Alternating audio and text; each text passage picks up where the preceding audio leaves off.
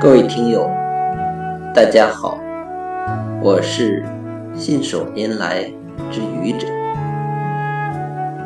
时间就是生命，这句话，我想每个人都听过。在小的时候，我以为这句话是为了突出时间的重要才这么说的。随着年龄的增长，我渐渐地认识到，这句话更是突出了一个事实：时间就是生命。生命的构成，除了时间，没有其他。因此，如果你爱你的父母，就多去陪陪他们吧。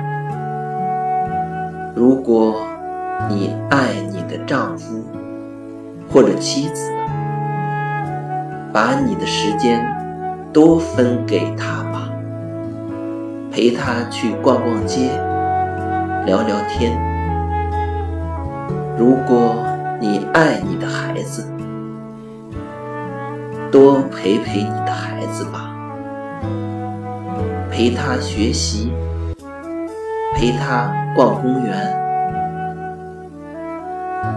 你把时间给了他，就是把你的生命的一部分给了他。你的生命将因此而不同，你的生命将因此而更有价值。